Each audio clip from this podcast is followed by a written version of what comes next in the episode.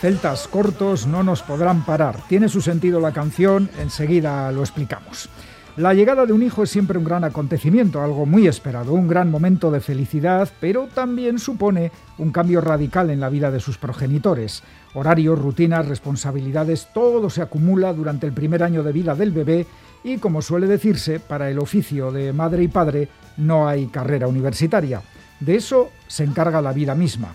Y su vida misma es el gran argumento de los cómics del extremeño Alberto Madrigal, un autor que vive y trabaja en Berlín y que lleva varios años plasmando en viñetas sus vivencias y reflexiones.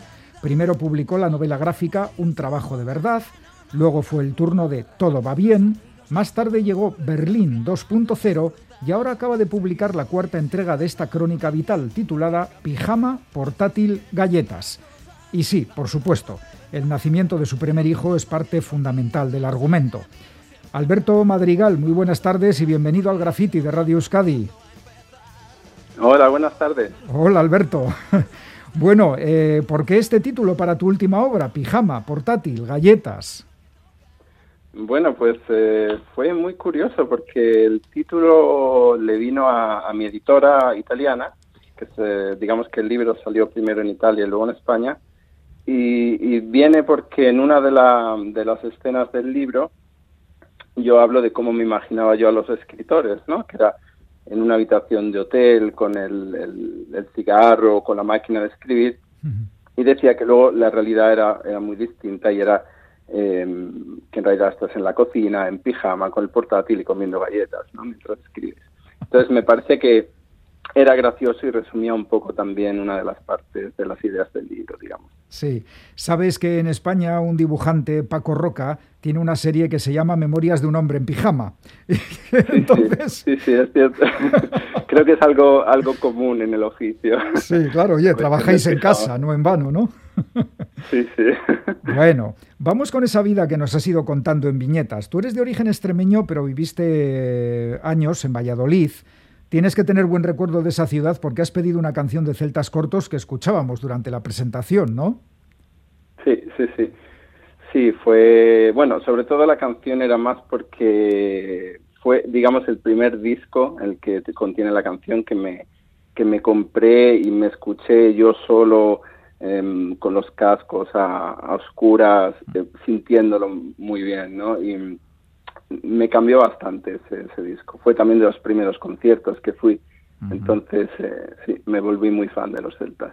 Bueno, pues eh, nos alegramos mucho de, de, haber, de haberte pegado este ataque de nostalgia al principio de la entrevista. Sí, sí. de hecho ha sido, ha sido muy emocionante, gracias. Pues eh, a ti, porque tú nos lo has dicho, lo has elegido y ya te he dicho que tú podías hacerlo y ahí has tenido el tema. Oye, en el año 2007 te marchas a Berlín sin saber ni una palabra de alemán. ¿Por, ¿Por qué decides emigrar y por qué a Berlín? Pues fue una casualidad, porque yo en realidad trabajaba como informático en Valladolid, y, pero quería mm, dejar el trabajo y dedicarme a los cómics, que es bueno, lo que siempre había querido hacer, pero nunca me había atrevido, ¿no? Pensó, no conocía a nadie que lo hiciera, entonces no sabía que podía ser un trabajo de verdad, digamos.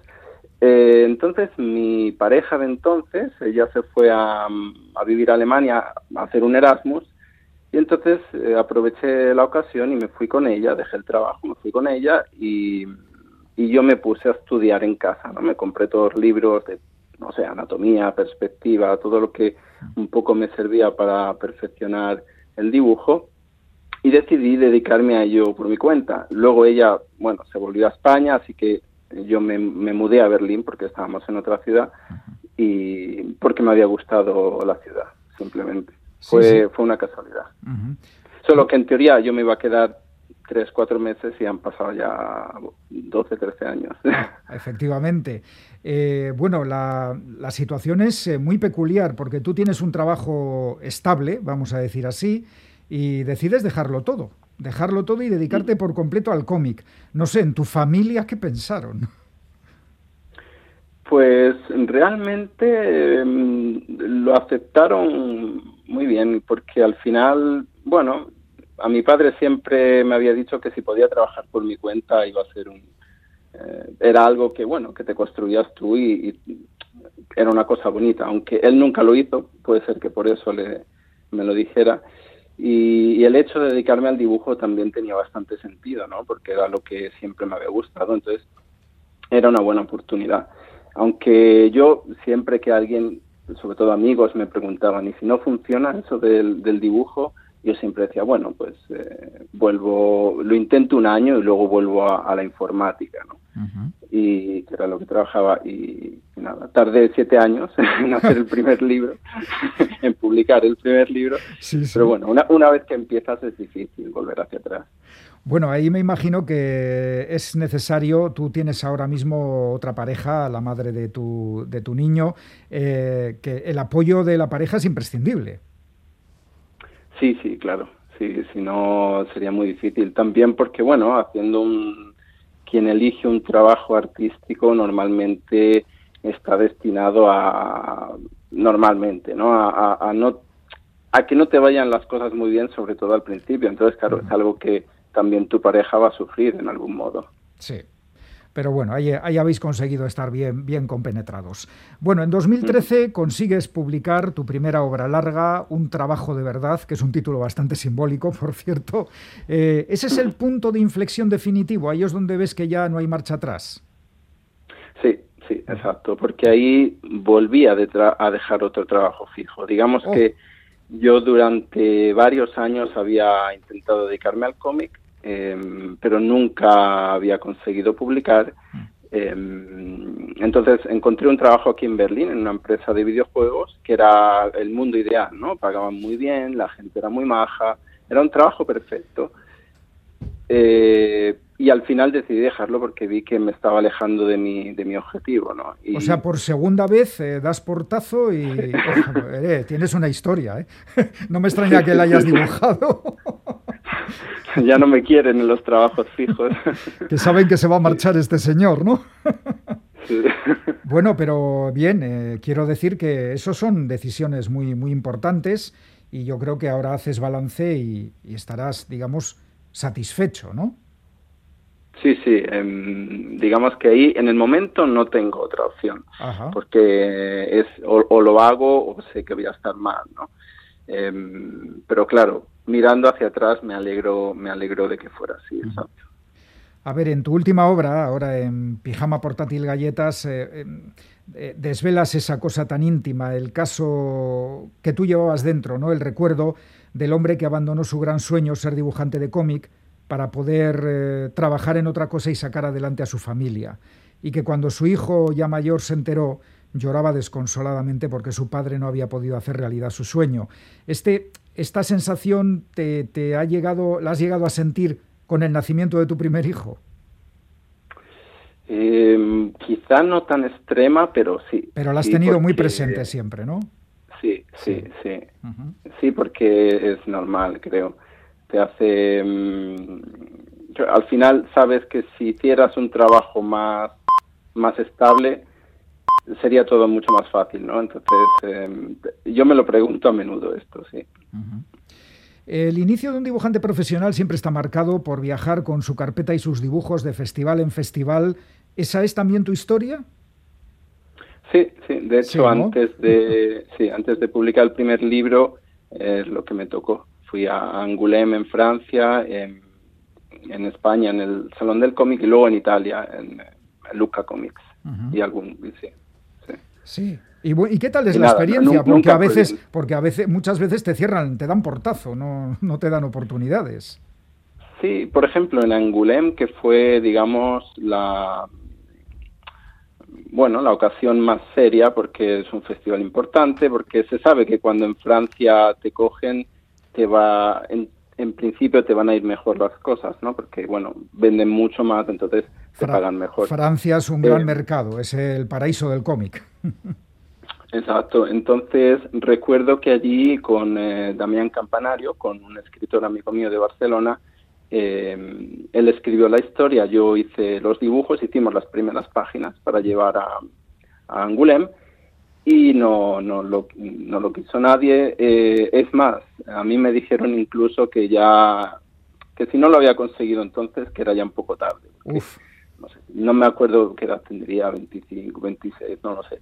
Em, pero bueno, la, la suerte fue que en vez de tomármelo mal, digamos, me, me espabiló bastante. ¿no? Fue, fue, como un desafío, ¿no? Me imagino, algo.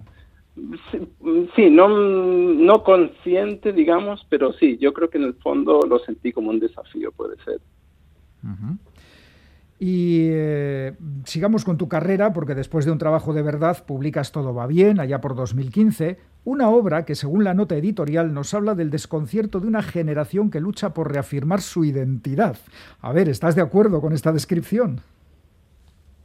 Sí, sí. De hecho, eh, sí, nació un poco porque yo me daba cuenta que yo o gente que conocía estábamos un poco perdidos, ¿no?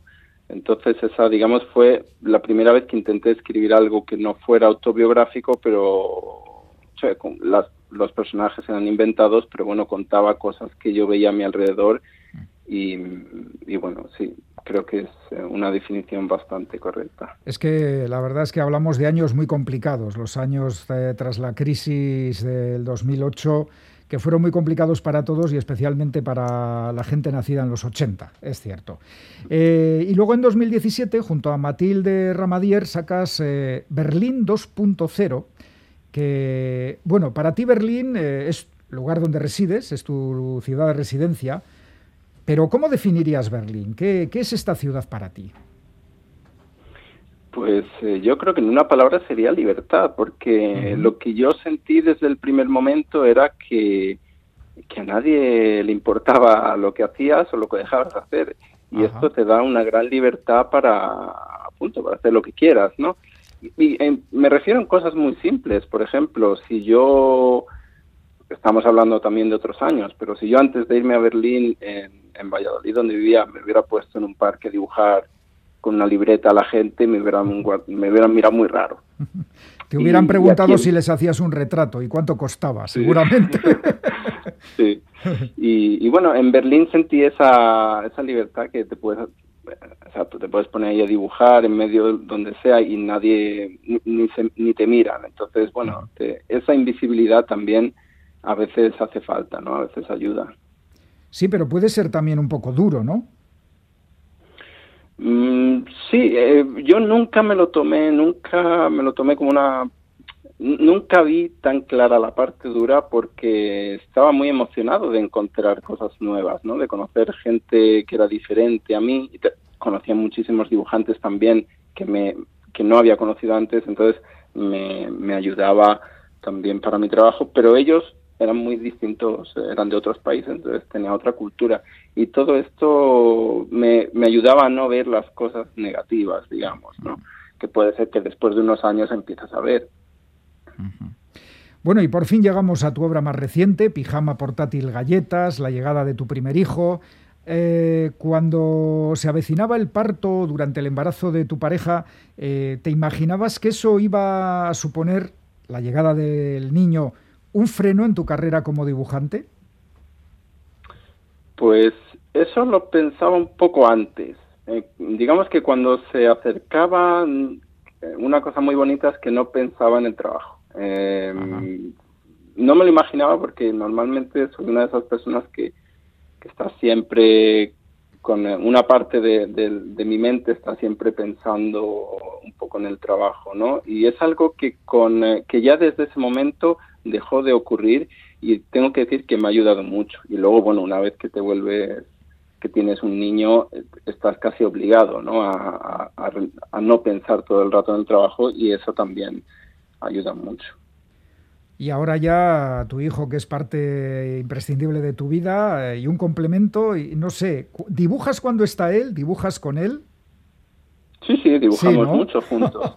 Sí, sí. No, no porque yo quiera, no sé, que él eh, dibuje de mayor o algo así, simplemente porque porque nos divertimos mucho dibujando juntos. Yo, él me pide que dibuje cosas que nunca he dibujado, como dragones o leones, y mientras yo los dibujo, él les va añadiendo cosas, ¿no? Mientras eh, cuenta una historia con el dragón o con lo que sea que estamos dibujando. y, y sí, de hecho te te ayuda, a mí me ha ayudado mucho también para mi trabajo, porque te, te ayuda a verlo, a ver la parte divertida que a lo mejor se te había olvidado, ¿no? Después de tantos años. Bueno, pues eh, si alguien quiere saber eh, la experiencia de Alberto Madrigal eh, como padre de familia primerizo y sus sentimientos y sus sensaciones más íntimas, pues que lea Pijama Portátil Galletas, publicado por Norma Editorial. Y una última pregunta, Alberto, ¿no has sentido a veces pudor de, de contar tantas cosas tuyas, de ponerlas en viñetas para que todo el mundo las conozca? La verdad es que no, aunque yo soy una persona que no, no suele contar mucho en, la, vida, en la vida de todos los días, digamos, las cosas personales. Pero esto ocurre porque cuando yo escribo un libro, yo estoy convencido de que nadie lo va a leer. de que yo no lo voy a enseñar a nadie, no se lo voy a dejar a nadie para que lo lea, ¿no? Ah. Lo que entonces yo escribo como si de verdad nadie, ni mi mujer, lo fuera a leer. Lo que ocurre es que cuando han pasado cuatro, cinco, seis meses y, lees todo lo que has escrito, ocurren dos cosas. Por un lado, te das cuenta de que no había nada tan raro ¿no? que hayas escrito, aunque en ese momento te parecía muy íntimo. Y por otro lado, dices, bueno, si, si hay algo muy exagerado, lo puedo cambiar, lo puedo, o incluso exagerar más para que eh, haga gracia y, sea un poco casi ridículo, ¿no? o puedo cambiarlo directamente. Entonces, em, cuando ya lo he escrito, ya me di cuenta de que está bien así. Pues sí, mira, eh, voy a terminar eh, con una página, una de las páginas finales de eh, Pijama Portátil Galletas, que dice esto. Y al fin comprendes el motivo por el que quieres ser dibujante de cómics, porque te permite ser la persona que eres pase lo que pase. No es un sueño, es un ancla, a cada uno le sirve la suya. Ahí está, eso sería la reflexión, ¿no? Te quedas con ella porque para, para empezar la has escrito tú. Muy bien, pues Alberto Madrigal, muchísimas gracias por habernos atendido y bueno, estaremos atentos a, tu siguiente cómic. ¿Tienes ya idea de, estás trabajando en algo nuevo? Sí, estoy, tengo, digamos, dos cosas. Estoy acabando un, cómic para Francia que saldrá el año que viene, que yo no he escrito, yo soy el dibujante solo, y otro que es, mi, digamos, mi próximo libro como, como autor, que es el mismo del que hablo en, en Pijama Portátil Galletas, ¿no? Mientras em, que cuento que estoy trabajando en un libro. trabajando en un libro, en un libro, sí, sí, sí. Exacto, exacto. Y es el mismo que, bueno, he dejado en pausa varias veces porque al final he tenido dos hijos, entonces lo he tenido que poner en pausa y que ya en los próximos meses eh, espero empezar a dibujar. Muy bien pues que sigas pudiendo hacer realidad todos tus proyectos como dibujante de cómics. Alberto Madrigal, muchas gracias y hasta la próxima. Muchas gracias.